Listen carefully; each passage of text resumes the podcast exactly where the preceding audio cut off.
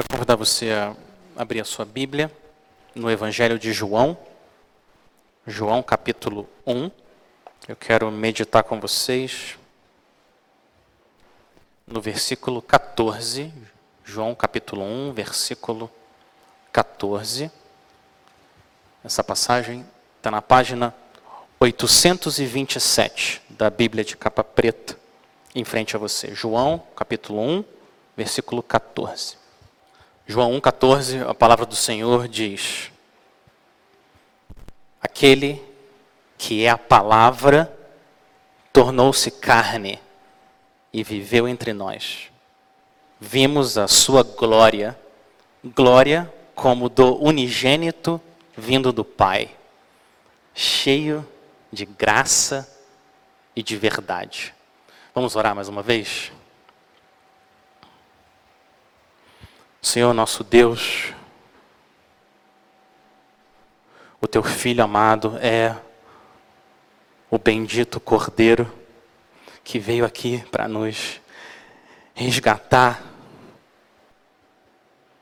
E o Senhor diz que todo aquele que crê nele passa da morte para a vida. Quando nós cremos no nome dele, nós temos vida eterna.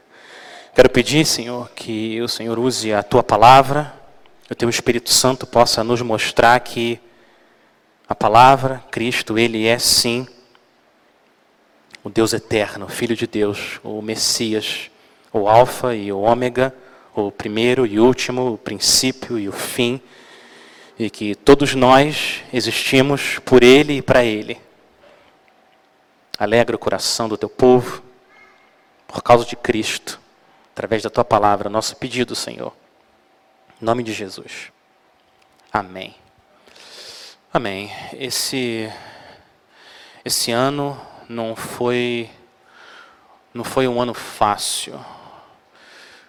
Esse ano não foi fácil para muitas pessoas e por várias razões diferentes, mas uma das coisas que tornou a experiência desse ano ainda mais difícil foi o distanciamento. Essa foi uma palavra que a gente ouviu bastante esse ano. Distanciamento, isolamento.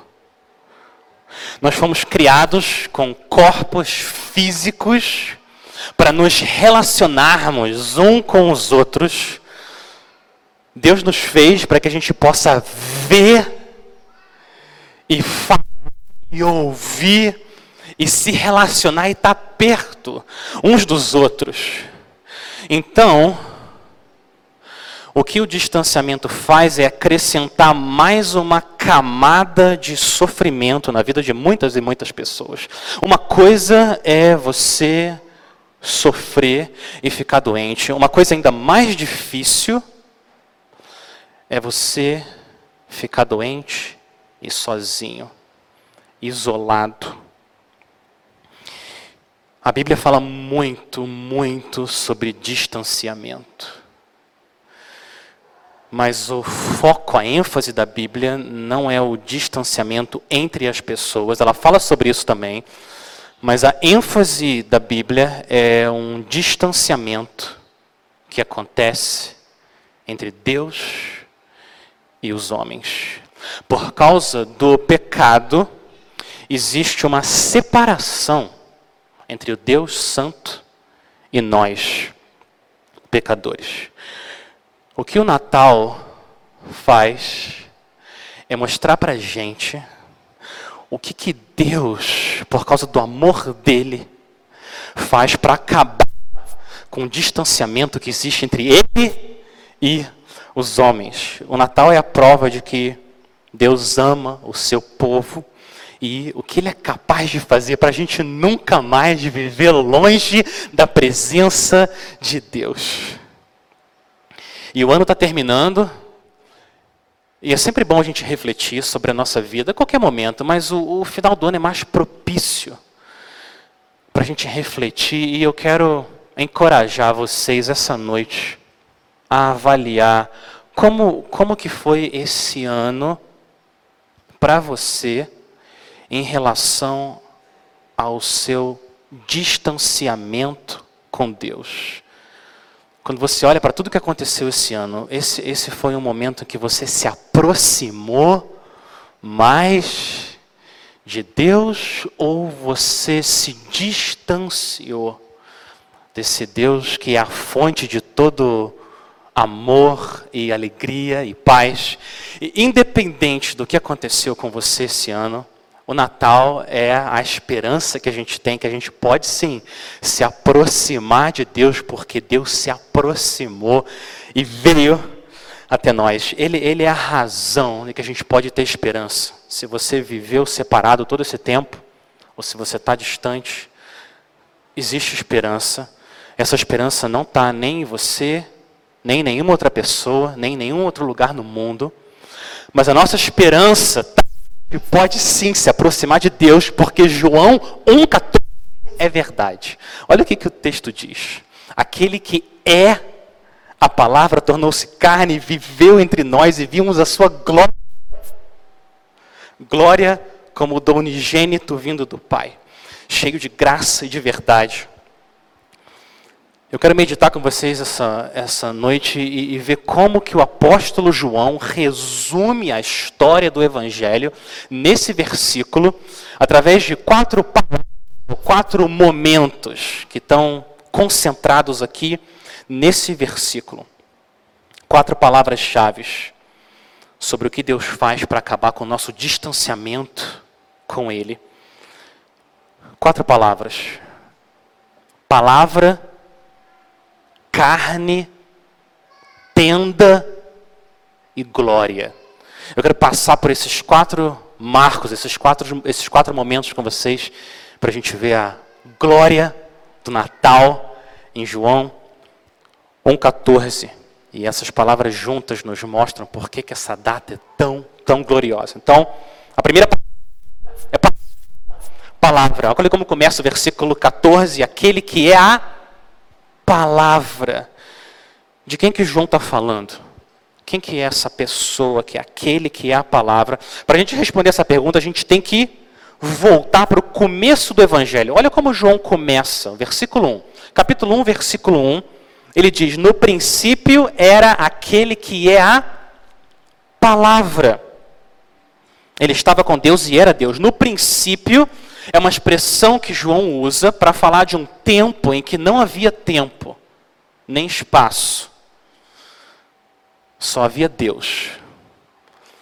No princípio é a eternidade passada. Quando a gente lê no princípio que João quer que aconteça com a nossa mente, é que a gente volte para o começo da Bíblia. O primeiro versículo da Bíblia inteira, Gênesis 1:1. Vocês sabem de cor. O que, que diz Gênesis 1:1?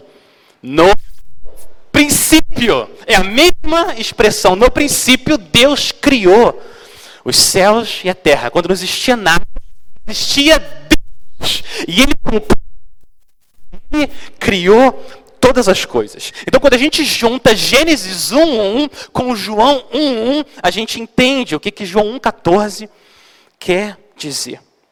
Que a palavra já existia quando nada mais existia. E ele diz mais duas coisas, lá no versículo 1, João 1, 1, ele fala mais duas coisas sobre a palavra. Ele diz que a palavra estava com Deus.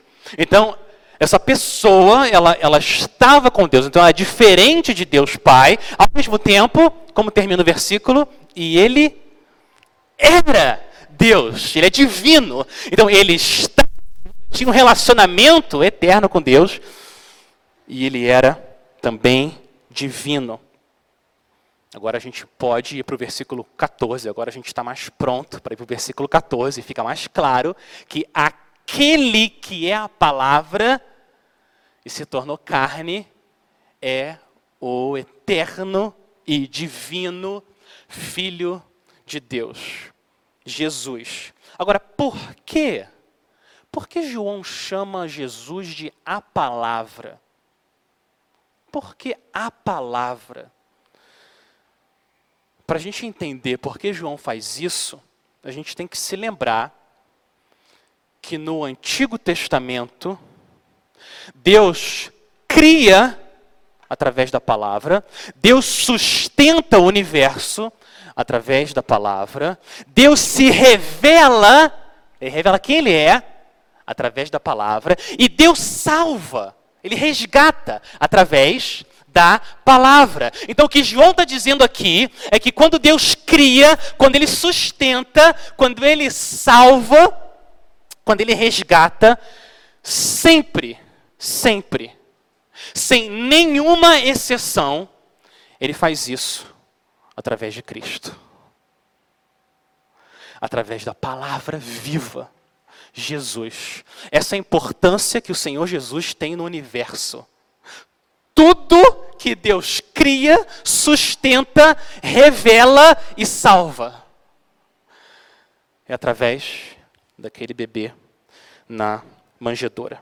Jesus é a palavra em forma de pessoa. Então a história do Natal, a história do nascimento de Jesus, ela começa no princípio, quando só existia Ele, Deus, o Pai, o Filho e o Espírito Santo. E essa verdade deixa ainda o próximo capítulo da história do Natal ainda mais maravilhosa e mais misteriosa. Olha, olha o que ele continua dizendo. segunda palavra, segundo momento aqui é carne aquele que a palavra tornou-se carne. Ele podia ter dito se tornou homem, mas João quer mostrar o impacto do que está acontecendo. A palavra eterna se tornou carne. O Filho de Deus sempre existiu, sempre, como Pai e o Espírito, mas ele existia sem nenhuma matéria nenhum corpo físico. Assim como o Pai e o Espírito, ele também era Espírito. Assim era o Senhor Jesus. Mas há dois mil anos atrás, ele se tornou um homem. Deus se tornou um homem com corpo e alma, e pulmão, e estômago, e garganta, e olho, e nariz, e boca. Deus se tornou homem. A divindade se vestiu de humanidade. Onipotência dentro de um frágil bebê. Onipresença confinada a uma manjedoura. Onisciência na forma de uma pessoinha que vai ter que aprender a andar e falar. Foi isso que aconteceu no Natal. Quem que consegue explicar tudo que Deus está fazendo quando Deus se transforma em homem, sem deixar de ser Deus. Então, o Filho de Deus se torna como você e eu em todos os aspectos, mas tem um aspecto que ele é diferente. Ele é santo e sem pecado. E é por isso que ele se qualifica para ser o nosso Salvador. Então, o que João está dizendo que aconteceu aqui é que a segunda pessoa da Trindade recebeu uma natureza humana. O Natal é a encarnação. Você vê a palavra carne? Ele se encarnou. Deus se tornou carne. Criador eterno virou um judeu do primeiro século para o nosso distanciamento acabar com Deus, a gente precisa de um mediador, um salvador, um pacificador que seja tanto Deus quanto homem. Por quê? Por quê? Isso é muito importante. Porque só ele se qualifica. Porque Moisés e Buda e Gandhi e qualquer pessoa no universo não é capaz de nos reconciliar com Deus e acabar de uma vez por todas com a distância que existe entre nós e o Criador. Ele tem que ser homem, porque ele precisa nos representar no tribunal de Deus. Ele precisa ser homem como nós. Agora, um homem só não basta, ele tem que ser também divino, tem que ser Deus. Porque ele precisa ser uma pessoa que tem uma honra infinita diante da majestade de Deus, para ele poder pagar o preço infinito do nosso pecado. Então, o nosso Salvador tem que ser Deus também. E a salvação pertence a quem? De acordo com Jonas 2:9. A Deus. Então a gente tem que a gente precisa de um Salvador que seja Deus e homem. E o nome dele é Cristo. Só a morte dele é capaz de cobrir o infinito preço do nosso pecado contra ele. Então, de novo, a história do Natal, em João 1,14, essa história começa na eternidade passada com a palavra, ela passa pela manjedoura, pelo ventre de Maria, quando a palavra se torna carne, e ela avança agora para Galiléia. Olha a terceira palavra. A terceira palavra, no versículo 14, é tenda. Tenda, tabernáculo, tenda. O versículo 14 diz: Aquele que é a palavra tornou-se carne e viveu entre nós. Você não está vendo a palavra tenda aí porque ela está coberta por um véu, o véu da tradução. Mas aqui dentro dessa palavra viveu, João usou uma palavra específica, só ele usa essa palavra na Bíblia. Ela só aparece três vezes, toda a Bíblia. Em João e depois ele usa lá em Apocalipse. Essa palavra significa literalmente armar uma tenda. Armar uma tenda. Para você poder habitar em certo lugar. E quando João usou essa palavra, o que ele queria que acontecesse, de novo, ele quer que a nossa mente volte na Bíblia. Mais uma vez. Agora, não para o primeiro livro da Bíblia, Gênesis, mas para o segundo livro, Êxodo. Porque essa palavra aparece várias vezes em Êxodo, que é a palavra tabernáculo ou tenda, tenda do encontro. A tenda era o lugar que Moisés ia para se encontrar com Deus. Era ali que Deus falava com Moisés. E Moisés falava com Deus. Era o lugar que Deus habitava.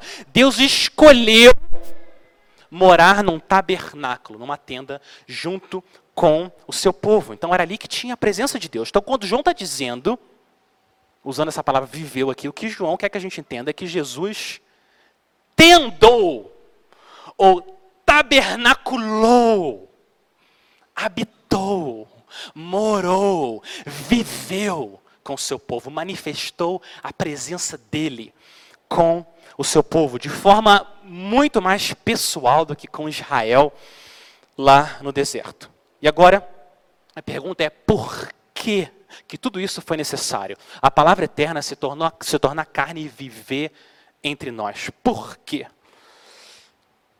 A palavra que resume a razão por que, que o Filho Eterno teve que se tornar homem e viver entre nós, uma palavra resume essa razão.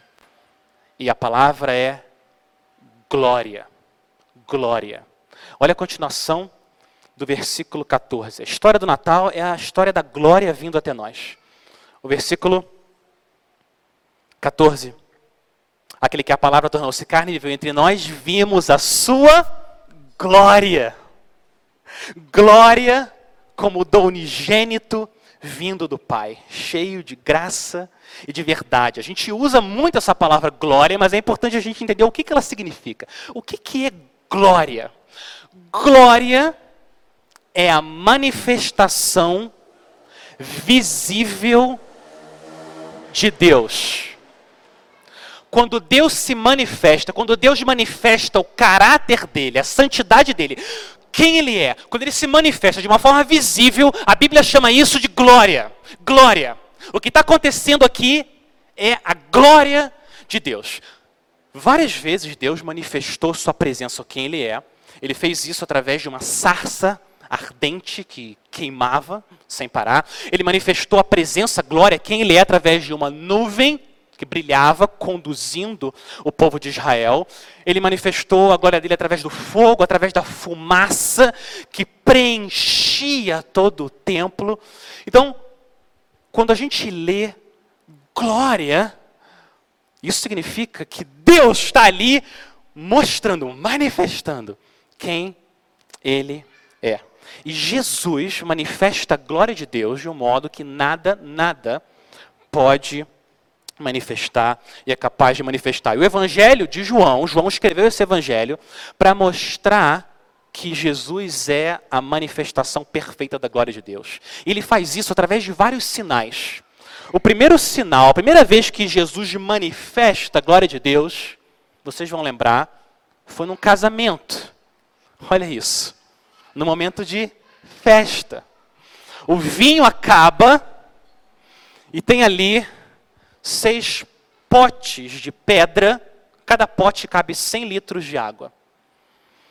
E Jesus manda eles encherem os potes com água e fala para o responsável ir lá pegar esses potes e provar o que, que tem ali. E o responsável pela festa prova e o que era água não é mais água. Jesus transformou 600 litros de água em 600 litros do melhor vinho que já existiu na história. E olha, olha, que, olha como João lê o que está acontecendo. Olha o capítulo 2, versículo 11. Olha o comentário de João para o que Jesus está fazendo. João 2,11.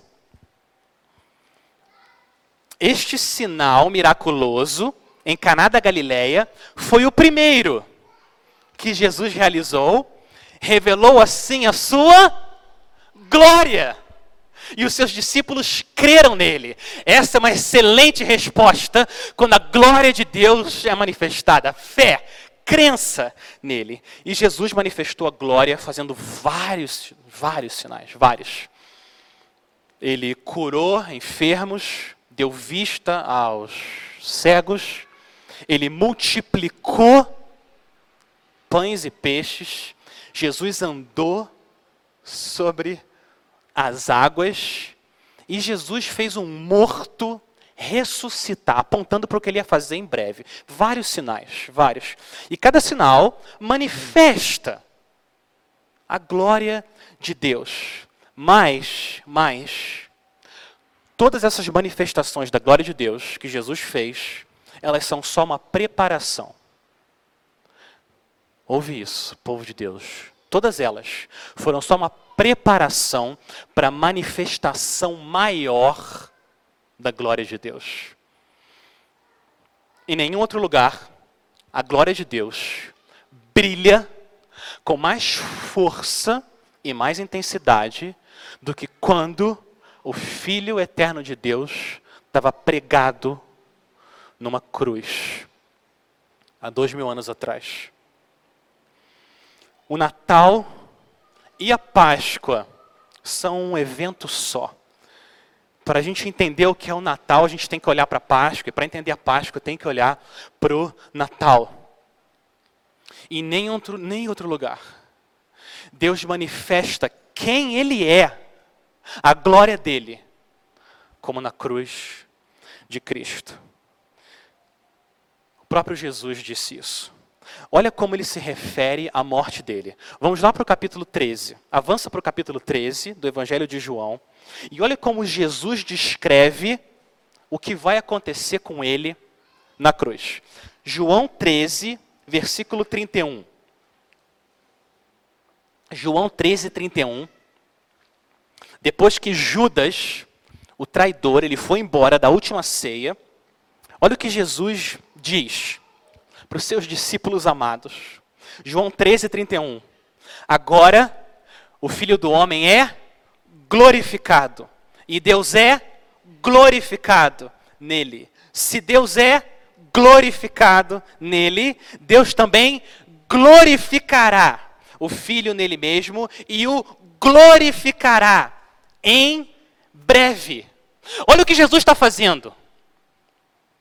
Jesus está dizendo: Glória, glória, glória, glória, glória. Cinco vezes, cinco frases, todas elas glória. Jesus está dizendo o que vai acontecer agora em breve. Ele disse em breve. Eles vão me prender naquela cruz E quando isso acontecer, o que vocês têm que enxergar ali é a glória de Deus. É Deus mostrando quem Ele é. Toda a bondade dele. Graça e verdade. Como João diz em João 1,14. Jesus está dizendo: Eu vim para mostrar quem Deus é. Olhem para a cruz e vocês vão ver quem é o meu Pai. Eu vou trazer glória ao nome dele e ele vai trazer glória ao meu nome. E João está dizendo que ele viu essa glória. Não é isso? Olha o que ele fala no versículo 14. Nós vimos, nós vimos a glória de Deus. E quando você volta 1400 anos, um outro homem pediu para ver a glória de Deus também. Vocês lembram quem foi? Quem que pediu para ver a glória de Deus? Moisés. Esse é um pedido ousado. Êxodo 33, Senhor, mostra-me a tua glória. E o que, que Deus faz? Vocês lembram da resposta de Deus?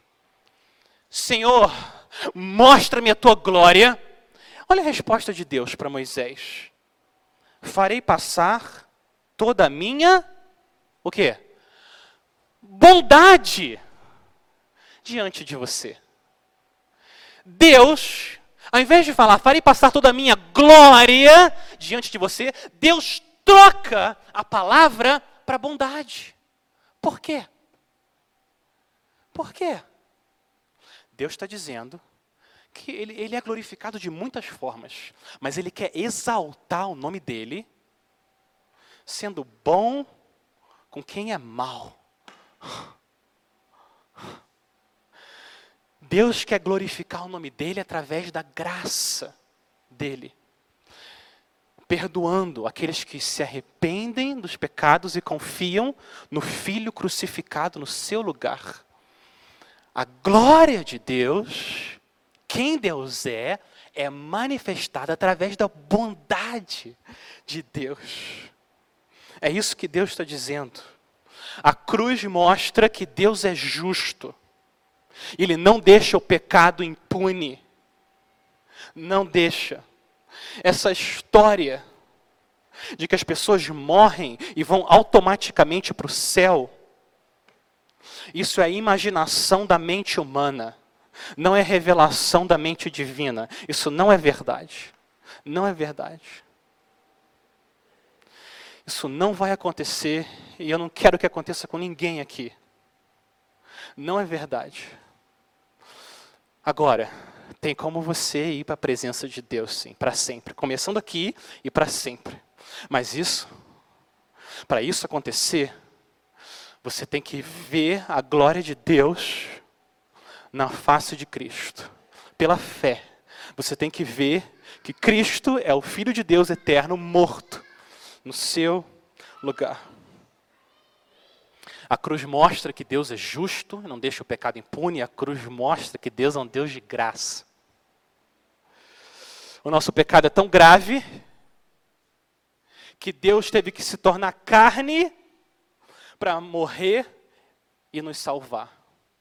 E o amor de Deus é tão grande, tão grande, que Deus quis se tornar carne e morrer para nos salvar. A cruz manifesta a glória de Deus como nada mais, nada mais. Justiça, misericórdia, graça, verdade. Tudo nós enxergamos no nosso Senhor Jesus crucificado. E olha o que João diz. João diz que ele viu essa glória em Cristo. E você também pode ver essa glória. Você também pode ver essa glória. Não é porque você tá, não estava lá com João que você não vê essa glória. João está dizendo, não está falando dos olhos físicos aqui, não é isso que João está dizendo. Como que a gente sabe que não é isso? Porque teve gente que viu Jesus com os olhos e não viu glória.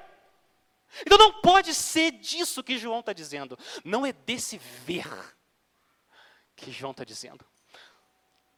Sobe dois versículos. Olha João 1, olha o versículo 12 e 13. Aqui João explica o que é esse ver a glória. João 1,12.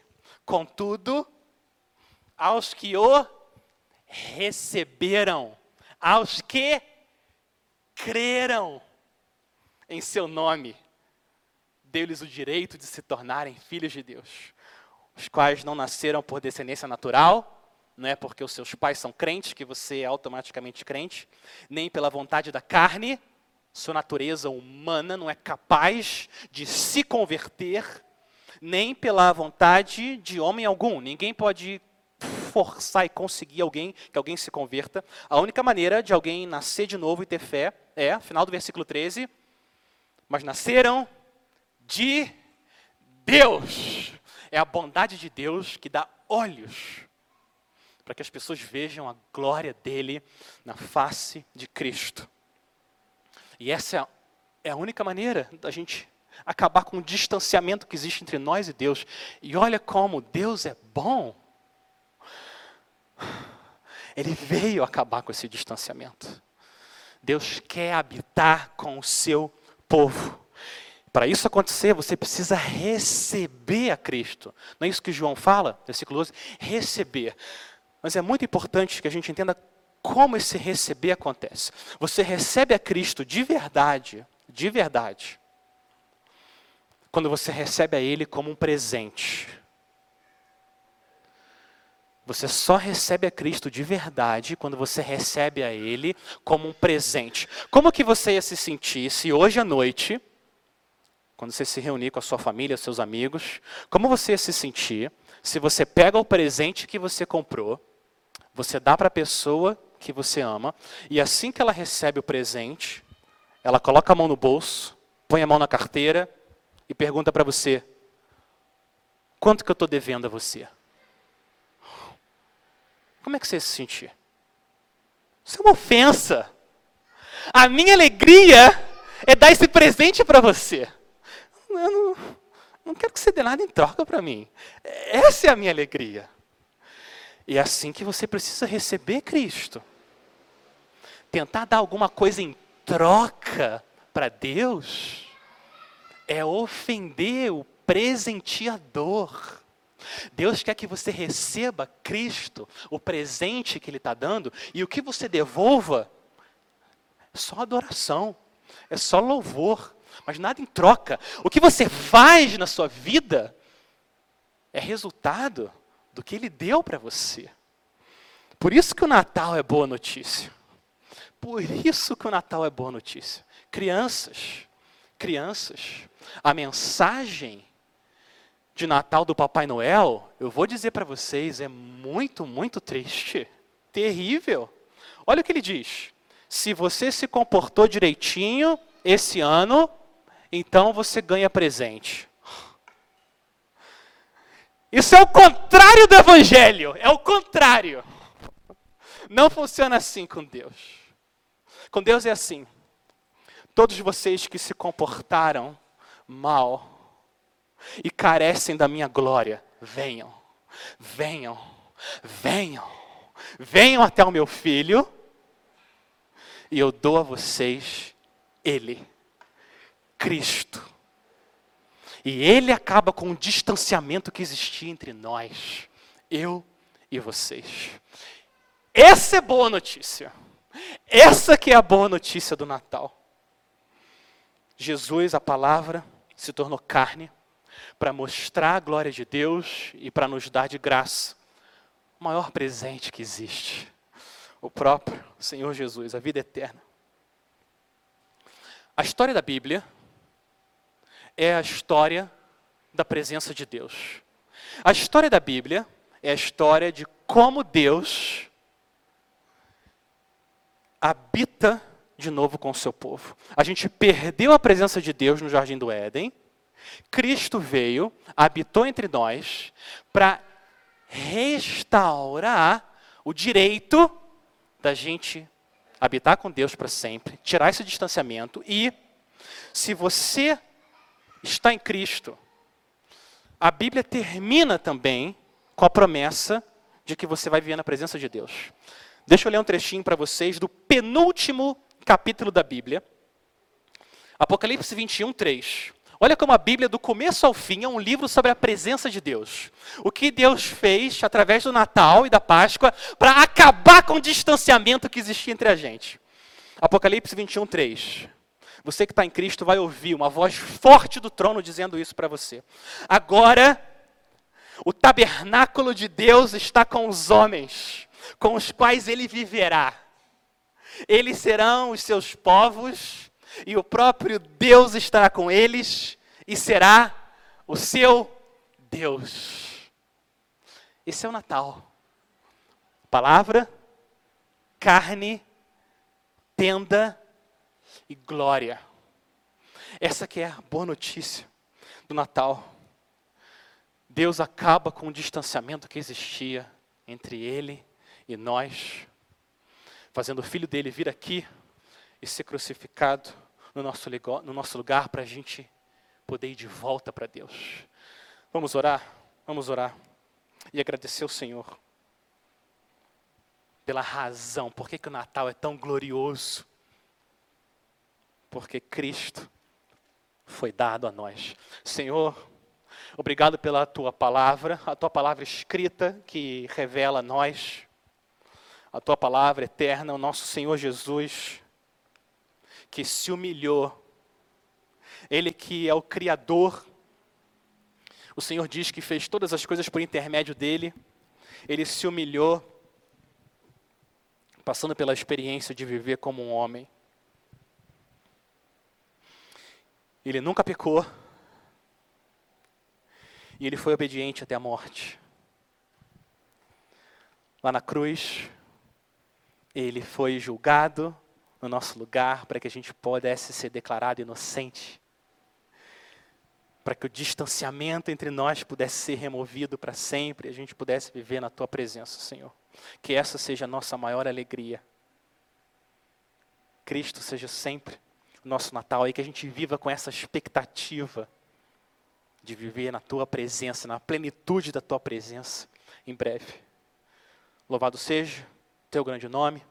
Nós oramos no nome do nosso Salvador, Cristo Jesus. Amém.